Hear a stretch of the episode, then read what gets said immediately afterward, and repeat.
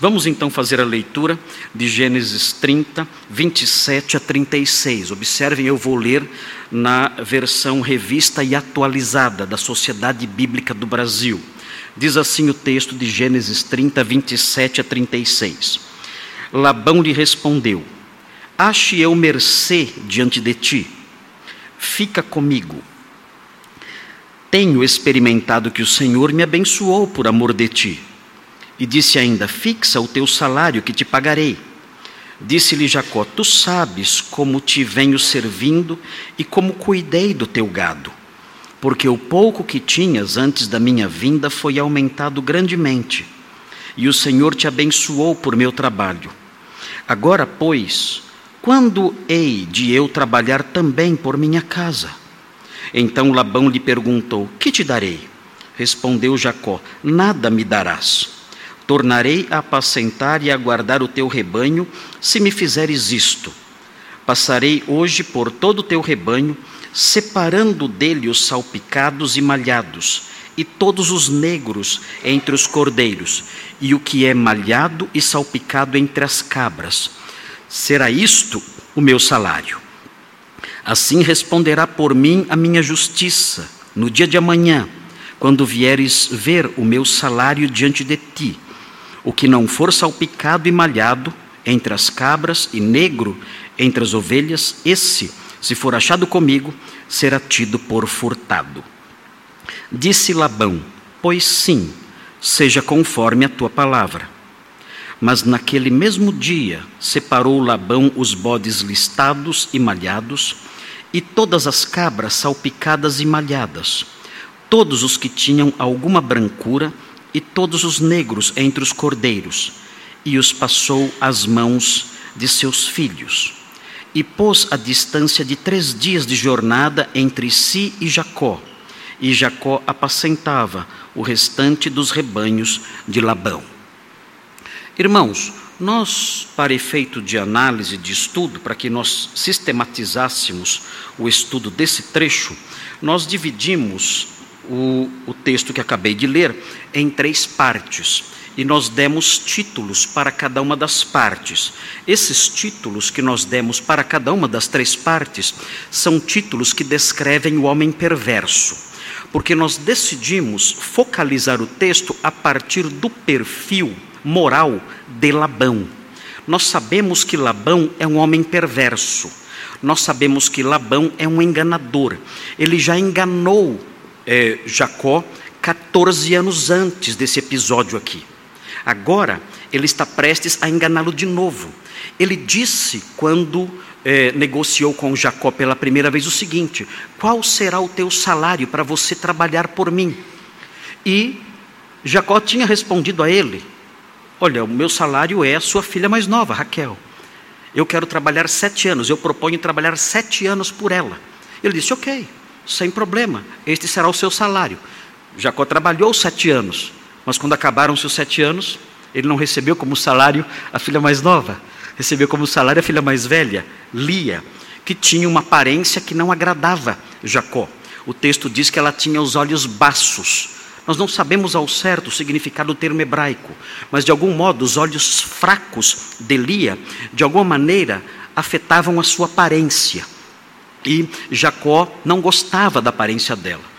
E então ele recebeu aquele salário, entre aspas, a esposa Lia, sem, sem é, é, querer aquela moça como sua esposa. E teve então que trabalhar mais sete anos para que pudesse fazer jus ao recebimento da mais nova, Raquel. Então ele foi enganado. Agora, a linguagem de Labão é a mesma. Labão diz: O que eu vou te pagar para você trabalhar por mim? Diga o que você quer. Ele continua sendo um enganador. Ele não mudou o discurso o discurso é o mesmo.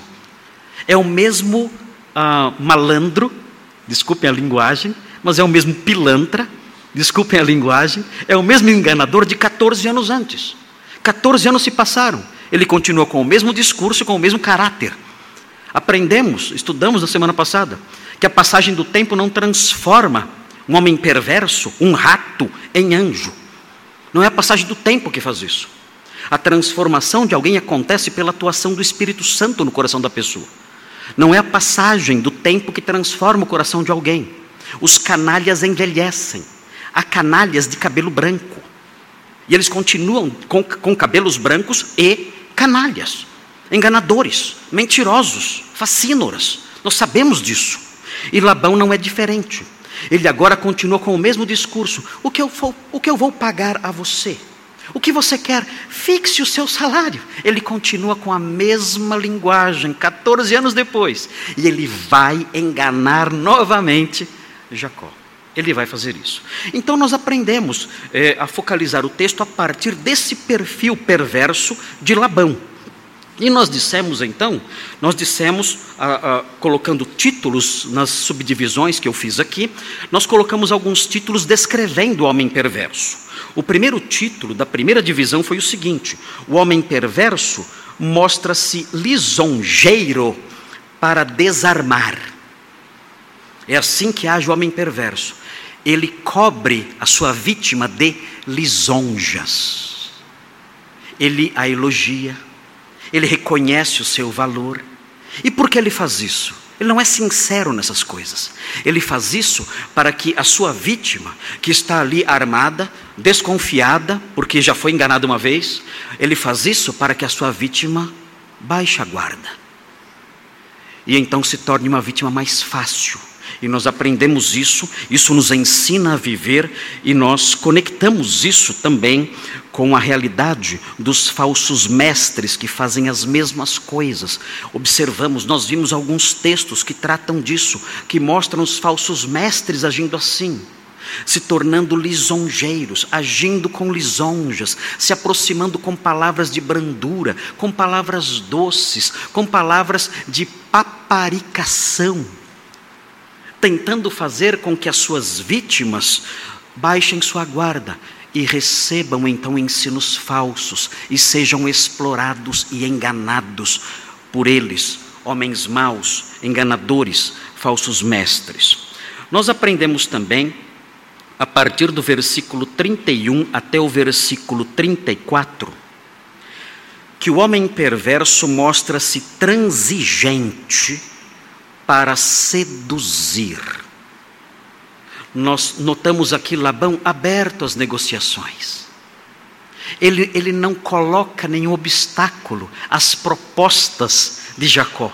Jacó diz: Olha, eu vou querer isso como salário. Ele diz prontamente: Claro, tudo que você quiser, sem problema nenhum. É isso que você quer? Será assim, será desse jeito. Eu não tenho uma contraproposta. Eu aceito tudo que você diz. Você está fazendo uma proposta absolutamente justa, aceitável, e é isso então que vamos fazer. Ele tem reservas mentais.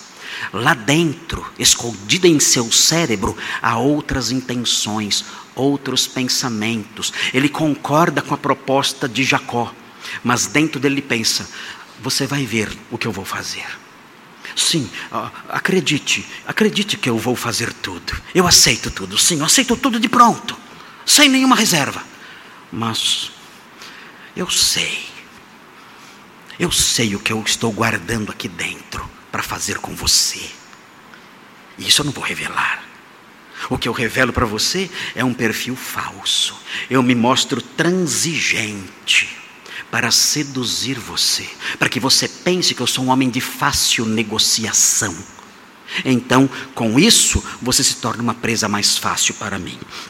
Nós estudamos esse perfil e vimos que isso não somente nos ajuda a viver neste mundo de enganadores, isso nos ajuda também nos, viver nesse mundo de enganadores em face das pessoas que tentam se aproximar de nós com suas propostas, mas também diante de falsos mestres enganadores. Eles também são assim.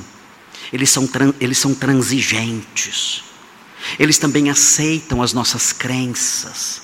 Eles se mostram amigáveis, abertos àquilo que nós cremos. Com que objetivo? Com o objetivo de nos seduzir. Ah, aquilo que nos une é mais forte do que aquilo que nos separa. As crenças diferentes que nós temos são secundárias. Dá-me a mão, dá-me a mão e meu irmão serás. nós estamos juntos, cremos no mesmo Deus, servimos o mesmo Cristo, estamos juntos. Venha cá, não, não podemos ser tão radicais assim, temos que ser mais flexíveis. As suas crenças, que são diferentes das minhas, são secundárias. Não sejamos tão rígidos nessas coisas. Eu tenho o coração aberto para ouvir você, para receber as coisas que você crê, sem problema nenhum. Se mostra assim transigente para nos seduzir. Os falsos mestres fazem isso. O falso mestre é um homem extremamente simpático, é um doce, é fofinho. Ele é um teletubbie. Ainda tem teletubbie? Tem teletubbie. Ele é um teletubbie. Ele é fofo. Ele é um coelhinho cor-de-rosa. Ele é um coelhinho azul bebê. Ele fala mansamente.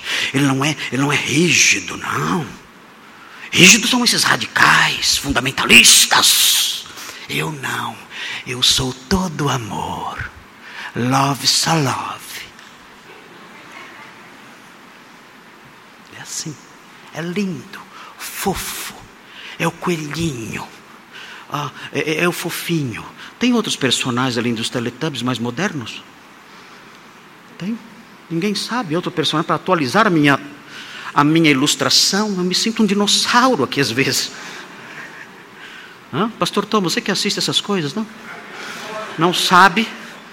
Não sabe? Alguém me ajude com uma ilustração mais moderna, por favor. Qual é o correspondente atual dos Teletubbies? Hã? Ok? Vocês também não sabem, né? Vocês gastam o dia todo ouvindo os sermões dos grandes pregadores e não sabem quem é o correspondente moderno dos Teletubbies. Sem problemas. Então ficou as minhas ilustrações pré-históricas e a gente consegue seguir em frente assim. Muito bem. Nós chegamos então ao terceiro ponto deste sermão. E o terceiro ponto desse sermão, como os pontos anteriores, também é uma asseveração também é uma frase que descreve o homem perverso. Nós estamos tendo Labão em mente. Nós estamos pensando em Labão, olhando o comportamento de Labão. Eu brinquei inclusive com os irmãos. Na semana passada eu disse que Jacó fazia o L quando pensava em Labão. Qualquer conexão não tem nada a ver com o que eu estou pregando aqui, é mera coincidência.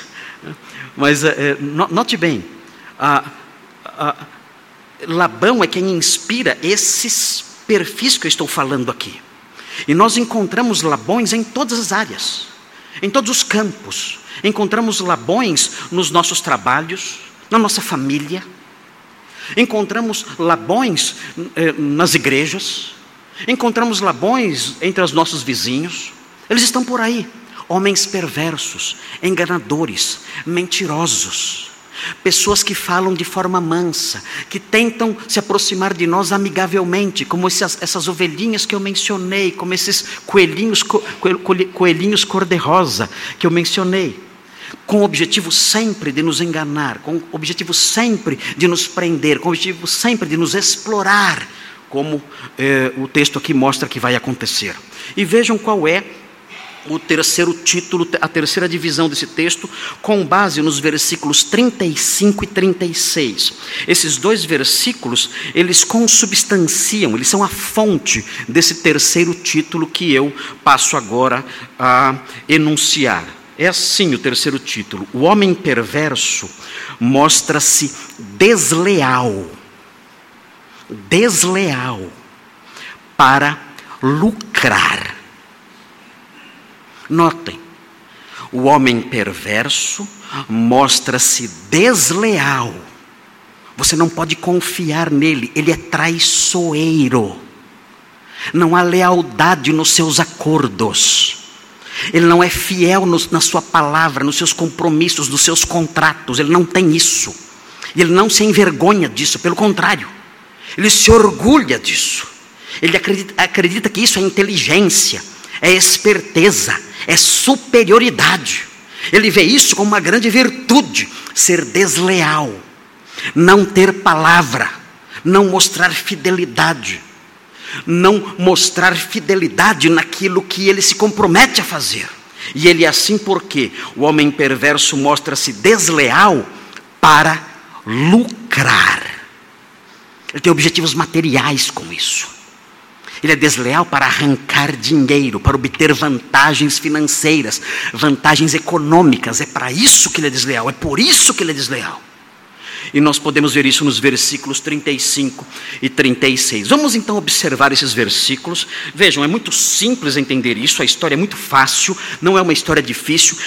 Há alguns pontos aqui no texto que nós temos estudado e em especial, no texto que estudaremos depois deste aqui, nos versículos 37 a 43, nós temos algumas dificuldades na tradução e, e, na própria compreensão mesmo do texto, na construção de algumas frases, mas nós podemos, eh, de um modo geral, entender com facilidade, mesmo com as dificuldades que há em alguns pontos do texto, de modo geral, podemos compreender o que está acontecendo, sem grandes dificuldades.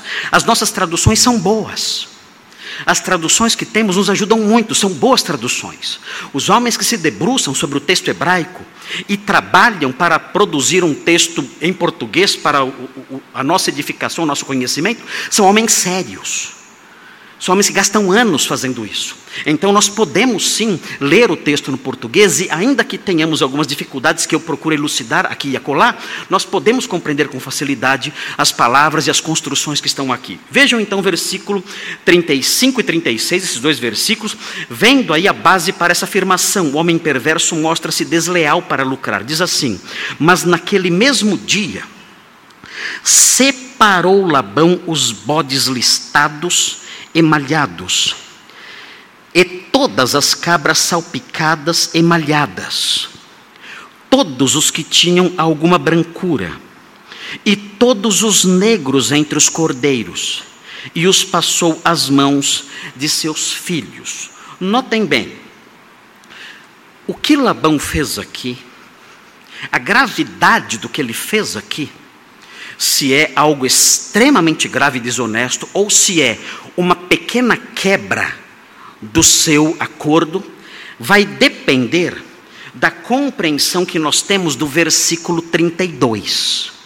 O versículo 32, que é um versículo um tanto obscuro no seu significado, diz o seguinte: Jacó dizendo, Jacó fazendo sua proposta, proposta esta que será aceita de pronto por Labão. Ele diz assim: Passarei hoje por todo o teu rebanho, separando dele os salpicados e malhados, e todos os negros entre os cordeiros, e o que é malhado e salpicado entre as cabras, será isto o meu salário.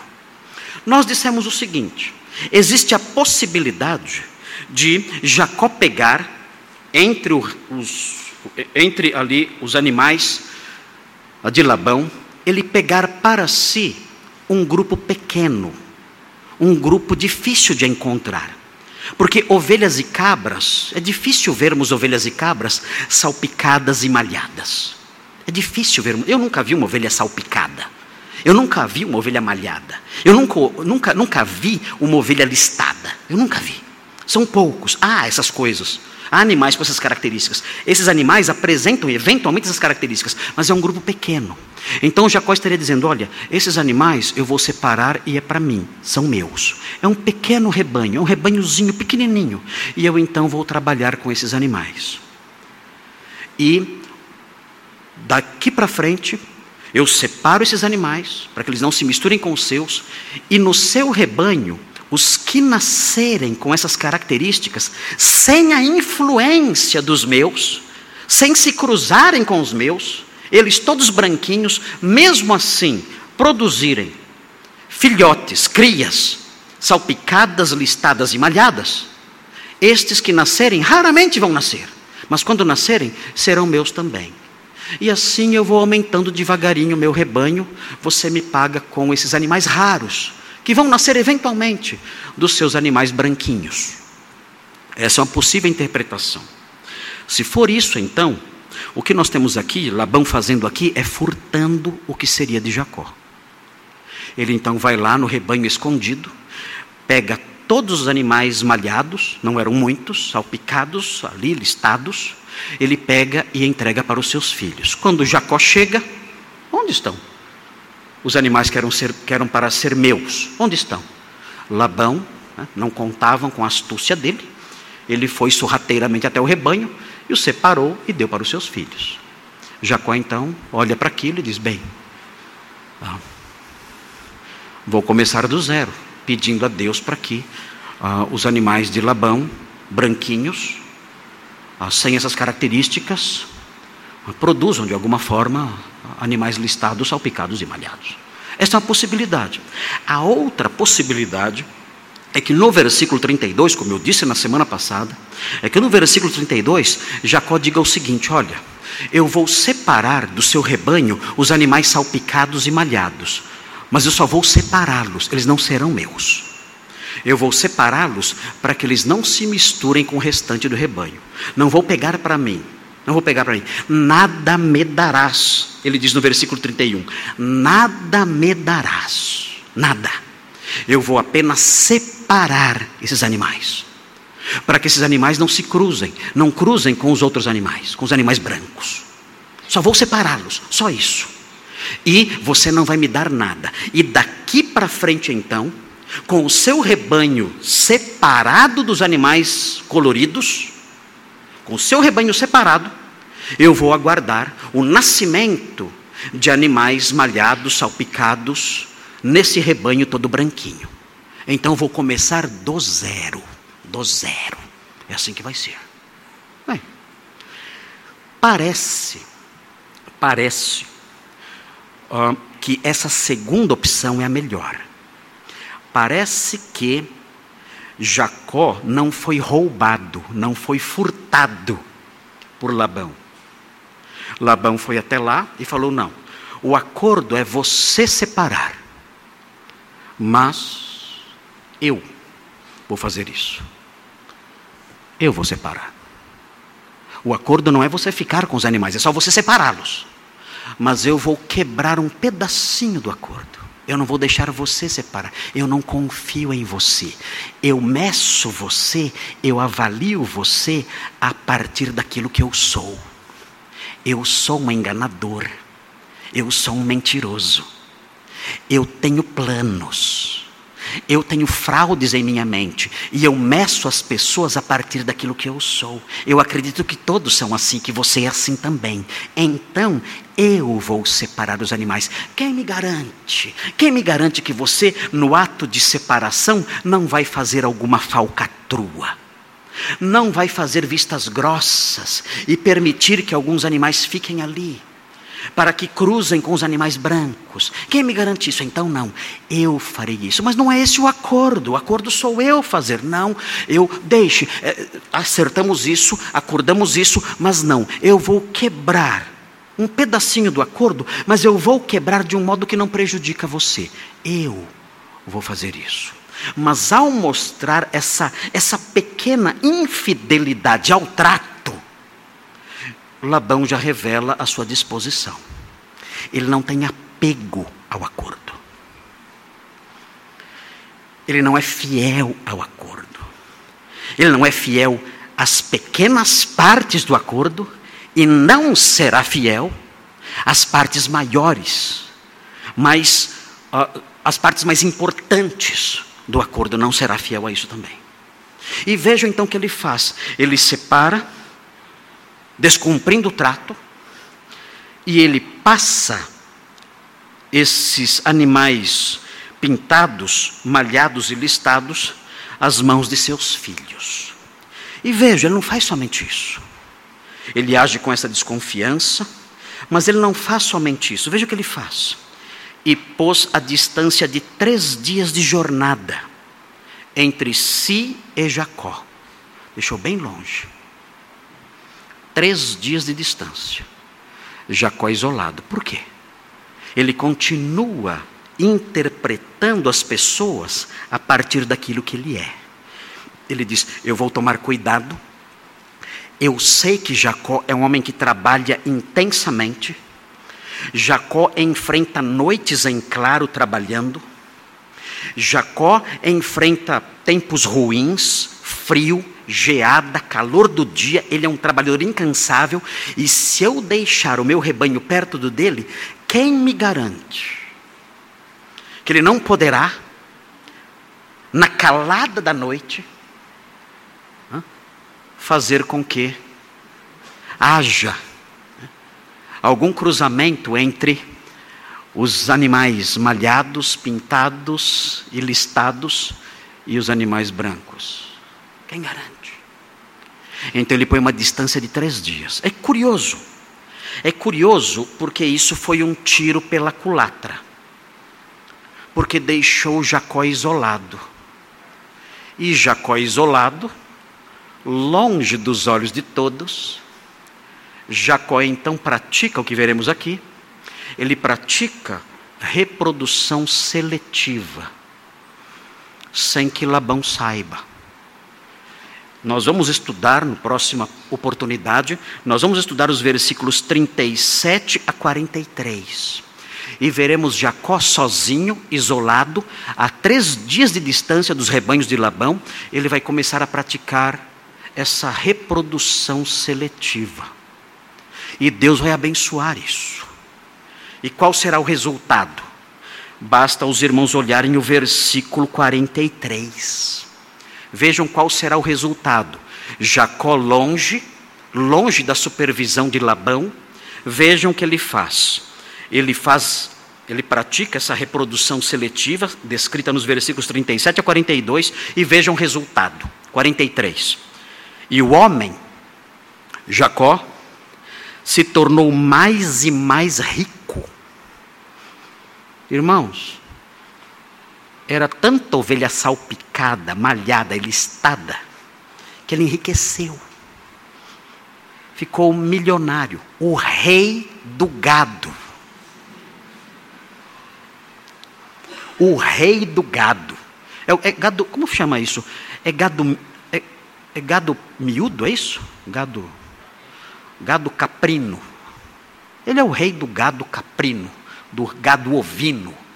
E mais, o texto vai dizer, e vamos estudar isso, o texto vai dizer que ele, na prática da reprodução seletiva, ele conseguiu fazer, usando a sua experiência como pastor, e conhecendo ali os efeitos da genética pela observação, não, não pela ciência em si, mas pela observação, ele conseguiu fazer com que as ovelhas malhadas, salpicadas e listadas, fossem ovelhas fortes. Eram ovelhas gordas. Pareciam bois. O que é aquilo? É um boi? Não, é uma ovelha malhada. Não. Como pode? Uma ovelha desse tamanho. Uma cabra desse tamanho. Ovelhas fortes. E as ovelhas branquinhas de Labão, irmãos, eram ovelhas raquíticas magras, que não valiam nada. Ovelhas, ovelhas magricelas, pele e osso. Quando Labão vinha para fazer a separação, ele olhava e via as suas ovelhinhas. Irmãos, eram ovelhas ali.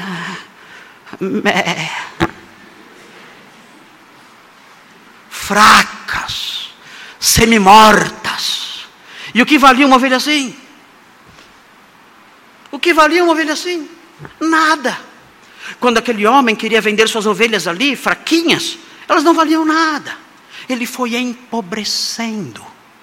E as ovelhas de Jacó, gordas. Quando ele ia vendê-las, elas custavam caro. E ele então foi enriquecendo, enriquecendo, enriquecendo. Quando você foi elogiar sua mulher, Diga a ela, você é uma ovelhinha de Labão. Diga assim. Você fala, você é uma ovelhinha de Jacó. Meu Deus. Eu, elogio assim. Você é uma ovelhinha de Labão, magrinha, pequenininha. Não diga que é uma ovelha de, de Jacó, porque vai ser uma grande ofensa. E você pode ter, entrar numa crise do casamento aí se você fizer esse elogio. Mas era assim. O que aconteceu? Com essas ovelhas fortes e numerosas, ele vendia essas ovelhas. E vendendo, ele enriquecendo. E veja o que aconteceu. Ele teve muitos rebanhos. E com a venda, o comércio dessas ovelhas fortes e numerosas, ele comprou servos e servas. vários servos, várias servas, muitos, e mais, comprou camelos. Irmãos, camelo era caro. Camelo não era uma palha weekend na época, como a minha. Camelo era um Corolla, como do pastor Nicolas. Era assim. As ovelhas podiam não ser muito caras, mas os camelos eram caros. Não era qualquer pessoa que tinha camelos. E ele então teve camelos, muitos camelos, e também muitos jumentos. Ficou extremamente rico com a bênção de Deus. Impressionante isso. Nós aprendemos aqui então que Deus cumpriu o que ele havia dito em Betel no capítulo 28. Olha, eu vou lhe dar uma família e vou lhe dar provisão. E deu. Deu uma família com doze filhos. E lhe deu provisão à saciedade. Provisão além do que ele imaginava. Ele se tornou esposo de quatro mulheres. Naquela época isso era tolerável. A ética do casamento não havia ainda sido revelada plenamente por Deus. Ele teve quatro esposas e doze filhos. E uma filha. E além disso, enriqueceu. Seu patrimônio superou o patrimônio de Labão. Tanto que os filhos de Labão ficaram com raiva de Jacó e começaram a hostilizá-lo. E o próprio Labão começou a hostilizá-lo. Isso nós aprenderemos no capítulo 31. Mas vejam, o que nós vemos aqui, na parte que estamos vendo, é que Labão quebrou um pedacinho do acordo. E ele vai fazer pior ele vai quebrar o acordo em porções mais importantes. Nós sabemos disso pelo que Jacó diz no capítulo 31. No capítulo 31, no final de, de, de seis anos de trabalho, Jacó, narrando o que aconteceu ao longo desses seis anos, ele fala, ele mostra o que Labão fez. Notem, capítulo 31, versículos 6, 7 e 8. Nós estamos enfatizando que o homem perverso mostra-se desleal para lucrar. Vejam o que Labão faz no capítulo 31, de 6 a 8. Nós temos aqui Jacó conversando com suas esposas, e ele vai descrever o procedimento de Labão depois do acordo. O acordo era: todas as salpicadas, malhadas e listadas serão de Jacó. As brancas ficaram com você, Labão. Veja o que acontece. Vós mesmas sabeis, 31, 6. 31, 6. Vós mesmas sabeis que com todo empenho tenho servido a vosso pai. Mas vosso pai me tem enganado. E por dez vezes me mudou o salário. Ele quebrou o acordo. Por conta própria. Veja o que ele fazia. Porém, Deus não lhe permitiu que me fizesse mal nenhum. Se ele dizia, veja o que ele fazia: os salpicados serão teu salário. Só os salpicados. Os malhados e listados, não. Só os salpicados. Então, se ele, se ele dizia isso, então todos os rebanhos davam salpicados. Hum. Labão então ficava com raiva e mudava. E se dizia: os listados serão seu salário. Então os rebanhos todos davam listados. Vejam, Deus estava protegendo Jacó, mas Labão quebrando o acordo diversas vezes. O versículo 9 fala: Assim Deus tomou o gado do vosso pai e mudeu a mim. Jacó só não caiu na miséria completa com os enganos e as fraudes e as imposições ali, unilaterais de Labão, porque Deus interferiu. Labão olhava e dizia: não é possível.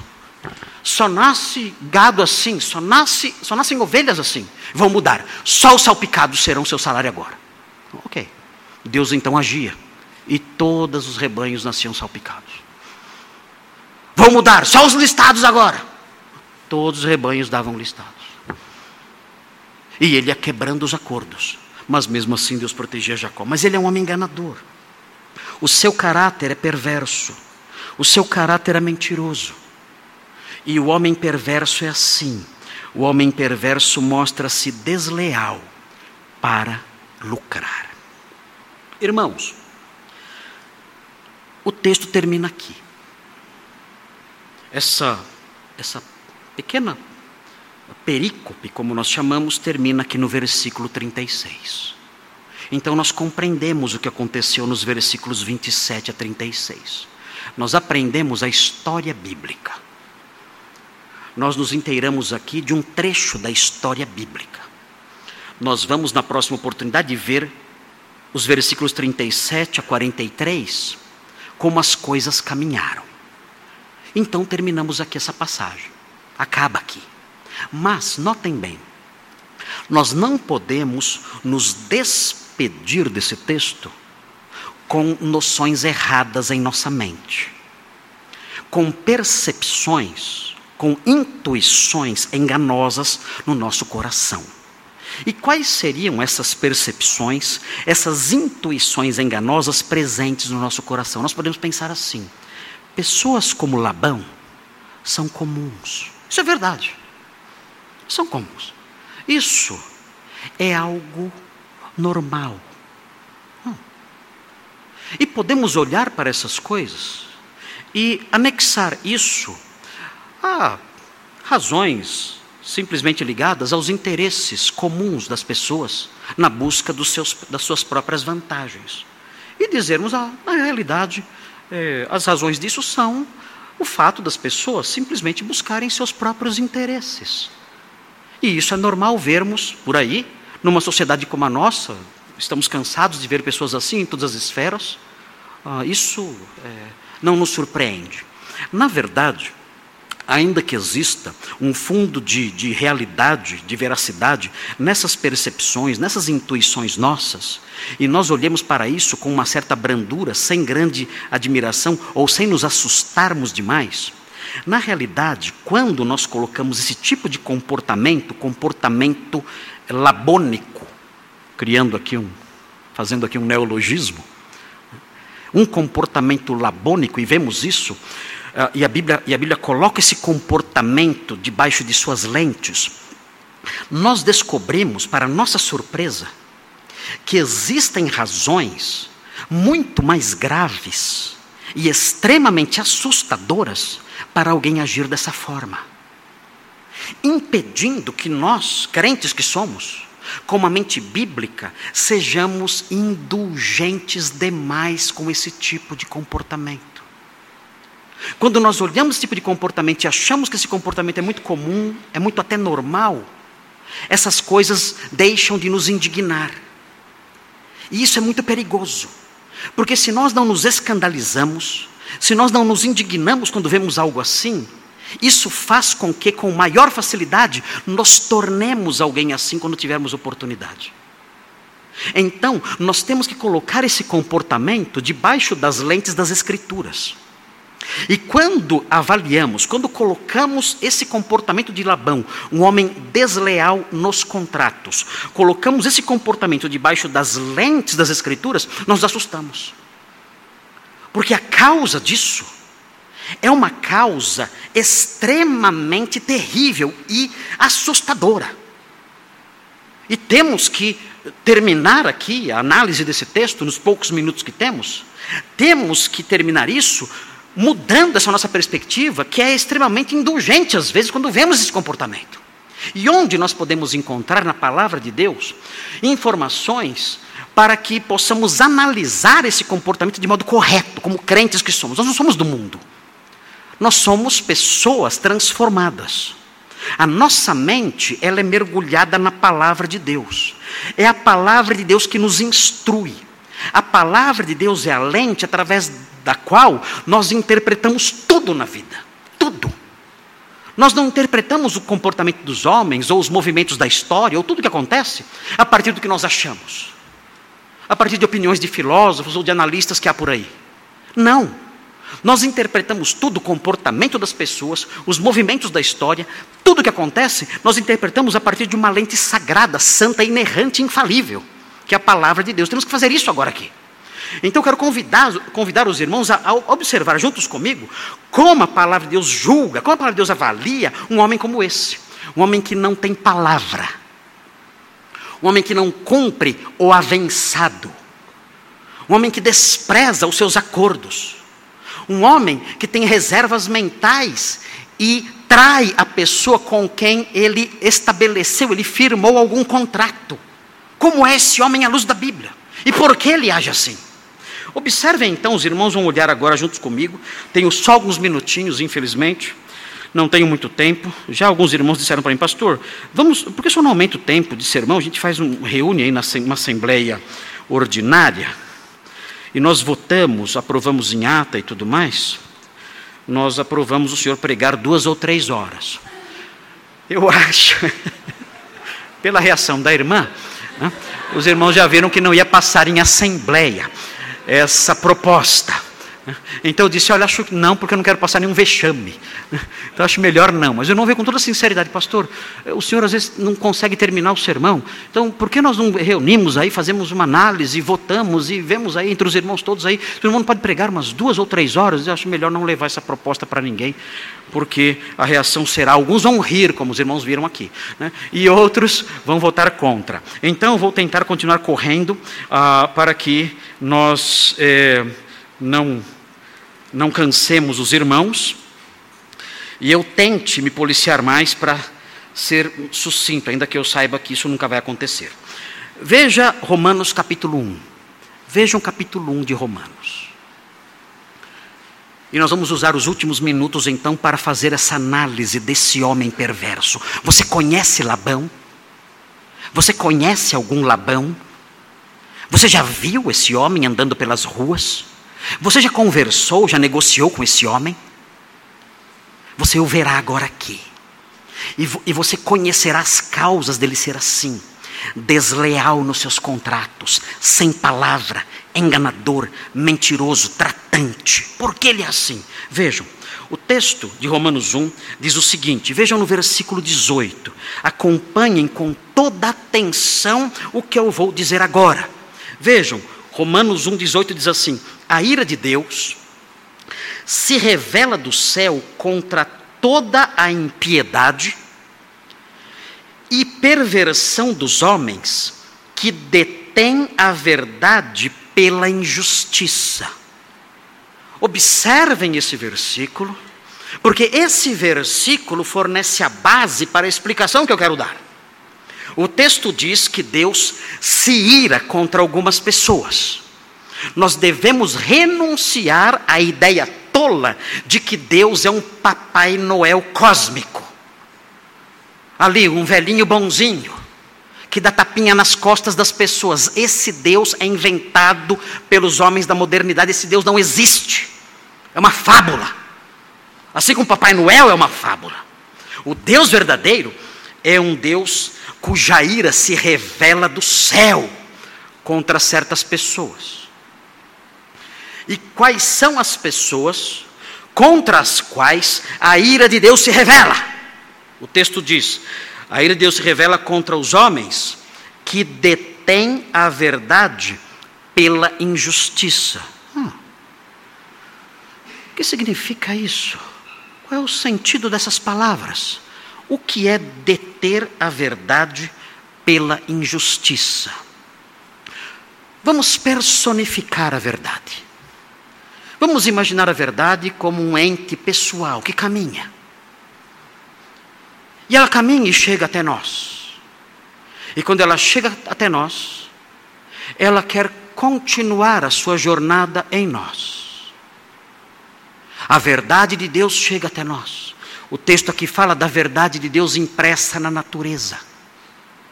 A Bíblia fala que todo homem pode conhecer a Deus a partir da natureza é a verdade de Deus. Nós aprendemos olhando a natureza que Deus existe, que Deus é poderoso, que Deus é infinito em poder, que Ele é criativo, que Ele é criador. Aprendemos vários atributos de Deus a partir da natureza, é a verdade de Deus, e ela caminha, e ela chega até nós, e ela quer continuar a sua caminhada, entrando em nós. E passeando dentro de nós, e caminhando em nossa mente, e passeando em nosso coração, e fazendo as suas jornadas dentro da nossa alma, e deixando suas pegadas em nós. Mas o que esses homens fazem? Quando a, quando, quando a verdade, personificada dessa forma que eu mencionei, chega até eles, tentando passear dentro deles, eles a detêm. Onde você pensa que vai? Em mim, no meu coração, na minha mente, você não entra. Eu detenho você. Eu impeço você de continuar o seu passeio. Eu impeço você de palmilhar a minha alma, a minha mente, o meu coração. E eu não impeço você de entrar em mim somente com palavras e pensamentos. Não. Eu impeço você de entrar no meu coração e na minha mente. Eu detenho você, eu reprimo você por meio dos meus atos de injustiça. Por meio dos meus atos de injustiça, eu construo uma grande barricada no seu caminho rumo à minha alma. E eu impeço que você entre e deixe suas, al, suas, suas marcas e suas pegadas em mim. Eu reprimo a sua jornada. Eu detenho você. Você não entrará aqui. Eu construo barricadas com meus atos de maldade para que você não entre por este caminho. Desvie-se de mim. Não permitirei que você prossiga. Há homens que fazem isso quando estão diante da verdade. O texto aqui fala da verdade procedente da criação, mas os homens fazem isso com qualquer verdade de Deus. Quando eles são apresentados ao Evangelho, eles fazem isso. Quando nós pregamos o Evangelho a eles, eles se veem diante da verdade e eles dizem: pare! Onde você vai? Não, eu detenho você. Aqui você não vai entrar. E o que acontece então? A Bíblia diz: a ira de Deus se revela a esses homens, sobre esses homens, contra esses homens. Como? Meu Deus, como a ira de Deus se revela sobre esses homens? O texto não fala de uma ira escatológica, haverá uma ira futura, sabemos. Mas não é de uma ira escatológica, futura que ele está falando, é de uma ira presente. É de uma ira que aparece agora, que se manifesta agora. O que ela faz? O que essa ira faz? A Bíblia diz que essa ira entrega esses homens a todo tipo de imoralidade. Todo tipo. E vejam, vejam qual o resultado disso. Se os irmãos olharem o versículo 26, qual é o resultado disso? É assustador. É terrível. Isso explica muita coisa. Isso explica muitos comportamentos. O texto diz: por causa disso, os entregou Deus a paixões infames, imoralidades sujas, as mais chocantes perversidades sexuais. O que para o mundo aí fora é normal. Nós aprendemos no texto bíblico que é, na verdade, o efeito de terem detido e, e impedido a verdade de entrar em seu coração. E o texto prossegue, porque até as mulheres mudaram o modo natural de suas relações íntimas por outro contrário à natureza, perversidades sexuais. 27. Semelhantemente, os homens também, deixando o contato natural da mulher, se inflamaram mutuamente em sua sensualidade, cometendo torpeza, homens com homens, e recebendo em si mesmos a merecida punição do seu erro imoralidades chocantes, perversidades sexuais aterradoras. Por que isso? Porque um dia a verdade apareceu diante deles. A verdade propagada dos céus, pela própria criação. A verdade anunciada pelo Evangelho. Eles disseram: não, pare de andar, não entre aqui. Então Deus entregou esses homens a essas disposições. Mas vejam, Sabemos disso, perversidades chocantes, imoralidades horríveis, mas não para aí. Não para aí. Vejam a sequência. Vejam o versículo 28. Vejam como continua a coisa. e por haverem desprezado o conhecimento de Deus, eles construíram barricadas. O conhecimento de Deus não entra neles. Eles detêm, eles impedem, eles oprimem, impedem a verdade de prosseguir, de entrar, de deixar suas marcas, suas pegadas. Por causa disso, o próprio Deus os entregou a uma disposição mental reprovável. O que é isso? O texto está dizendo que ele fez com que eles tivessem uma nus, nus, no texto grego usado aqui, é uma mente. Eles passaram a ter, Deus fez com que eles passassem a ter uma mente que só pensasse coisas erradas. O quê? É. Deus os puniu, a ira deles se manifestou agora. Como? Deus fez com que na mente deles eles só acreditassem em coisas ruins e erradas. Tudo que é reprovável, a mente deles acolheu. Mas como pode? Sim. Eles veem o mal, eles aplaudem. Eles veem o mal, eles gostam. A mente deles foi corrompida, deturpada. Eles passam a aprovar tudo o que não presta. É assim. É a ira de Deus que os entrega a essa disposição mental, a essa mente imunda. Eles creem em tudo que é mal. Eles admiram tudo que é mal. Eles almejam tudo que é mal. E qual o resultado de uma mente corrompida assim? Eles começam a fazer coisas, é claro. Quando alguém tem uma mente corrompida, como serão seus atos?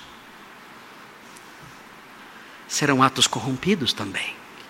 Vejam a sequência. Eles têm uma disposição mental reprovável, e aí vem a prática. Resultado disso: para praticarem coisas inconvenientes.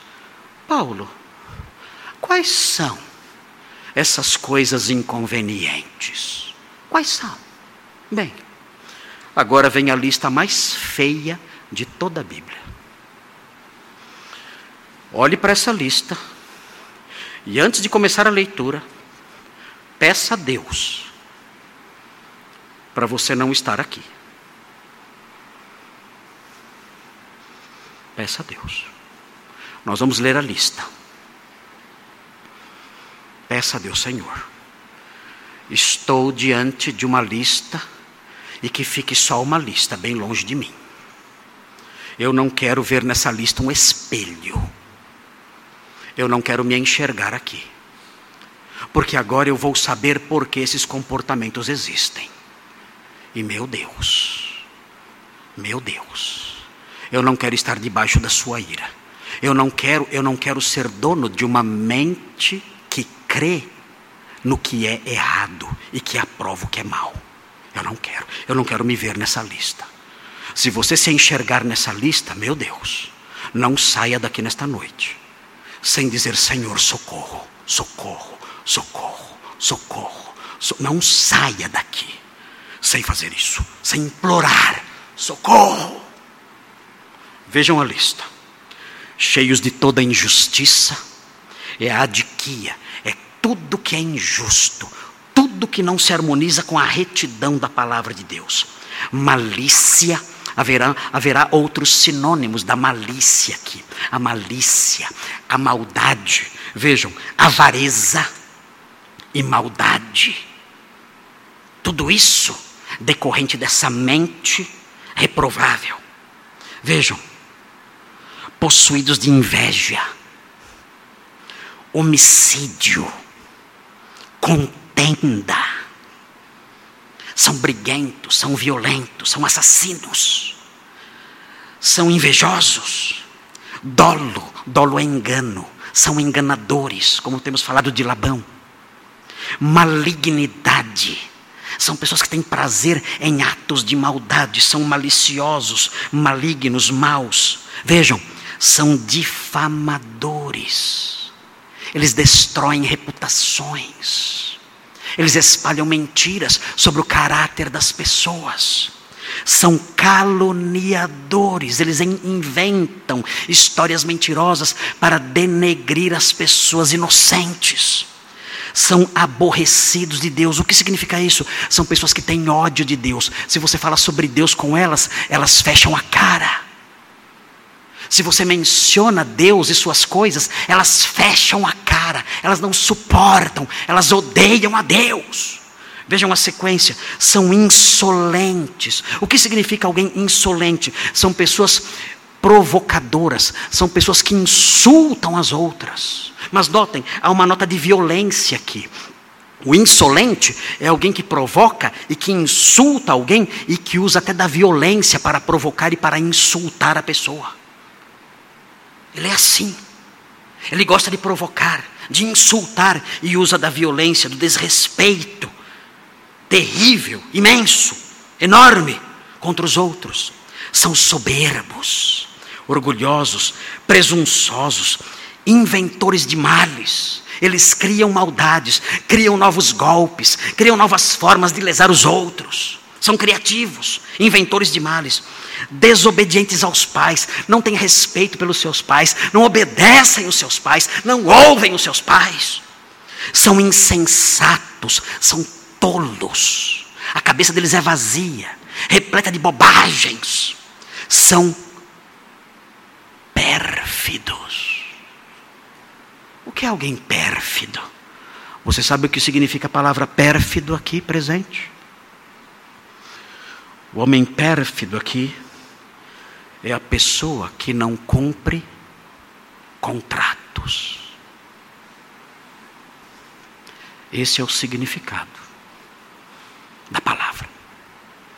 Alguém que não cumpre contratos, desleal, sem palavra.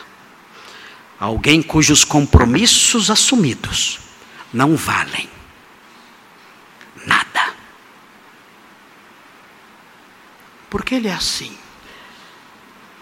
Por que ele é assim? Porque a sua palavra não vale nada. Porque ele é um labão infiel nos contratos, desleal, enganador, sem palavra. Por quê? Muito simples. Ele barrou a verdade.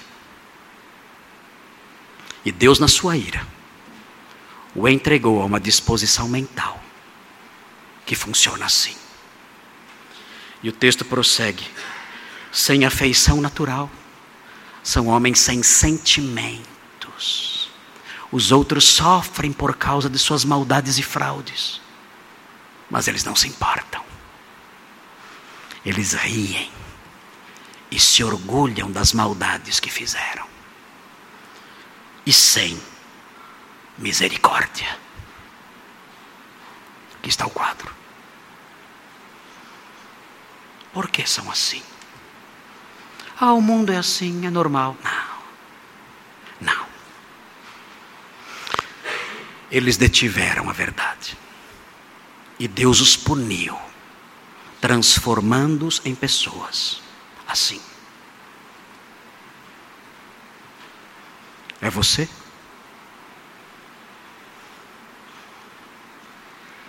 É meu jeito. Fui criado assim. Aprendi no ambiente em que vivo. Não. Mentiras. Você é assim, porque você está debaixo da ira de Deus. Porque quando a verdade bateu a sua porta, você trancou a porta, bateu a porta e a rejeitou. E por isso, agora, você é esse monstro horrível. E vejam, o texto é assustador, porque o texto prossegue mostrando a gravidade disso num grau que não podemos imaginar. O texto diz no versículo 32: Ora, conhecendo eles a sentença de Deus, que sentença? É uma sentença condenatória. Vejam a sentença, ela vai ser dita agora. Que são passíveis de morte os que tais coisas praticam. Que sentença de Deus paira sobre essas pessoas? Qual é o seu veredito? O veredito do juiz de toda a terra. Qual é? Você é réu de morte. É isso. Não é normal. Não devemos olhar para essas pessoas com indulgência. Não, não é normal. São réus de morte. O juiz de toda a terra diz: Você está condenado à morte por esses crimes todos. E mais, vejam, vejam só. Eles, eles são passíveis de morte. Esta é a sentença. São passíveis de morte os que tais coisas praticam, mesmo sabendo disso. Não somente as fazem, mas o crime é maior. Mas também aprovam os que assim procedem. Eles olham para os assassinos, para os assaltantes, para os facínoras, para os enganadores e dizem: não há nada de errado no que eles fazem. Eles olham para as pessoas envolvidas nas mais terríveis aberrações sexuais. Eles dizem: não há nada de errado no que eles fazem. Réus de morte. A sua mente é assim? Você faz e aprova quem faz? É isso? Aqui está o seu retrato. Aqui está o seu retrato. Que horrível esse retrato. O retrato que Deus faz de você. Não o retrato que a sociedade faz de você. Que a mídia faz de você que os canais de, de, comunicação fazem de você, que a televisão faz de você, que a Netflix faz de você. Não, não, que a Disney faz de você. Não. O retrato que Deus faz de você está aqui. E a sua sentença está aqui. E se for assim, queridos, eu sei que eu sou um pregador duro às vezes. Às vezes. Mas se for assim, se aproxime hoje do Redentor. Hoje. O principal dos pecadores clamou por perdão. Um homem chamado Saulo, o maior dos pecadores. Ele era tudo isso. E ele implorou perdão, invocou o nome do Senhor e foi lavado dos seus pecados. E se tornou o maior cristão da sua época, o maior servo de Deus da história.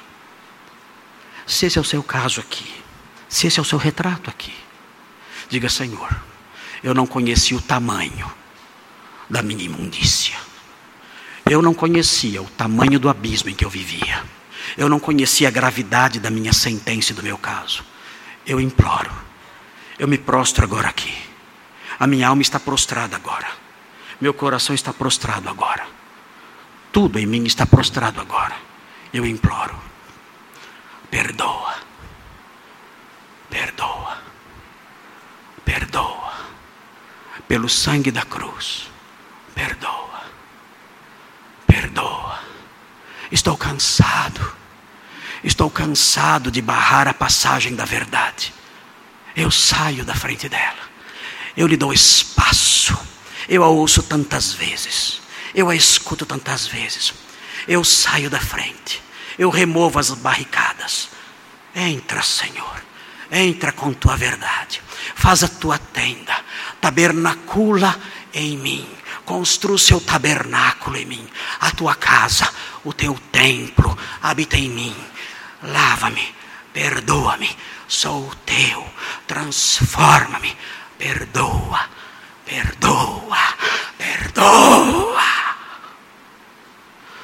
O Senhor ouvirá. Todo aquele que invocar o nome do Senhor será salvo. Faça isso agora, agora. E o Senhor perdoará você, lavará você e transformará você num herdeiro glorioso do seu reino. Vamos orar ao nosso Deus.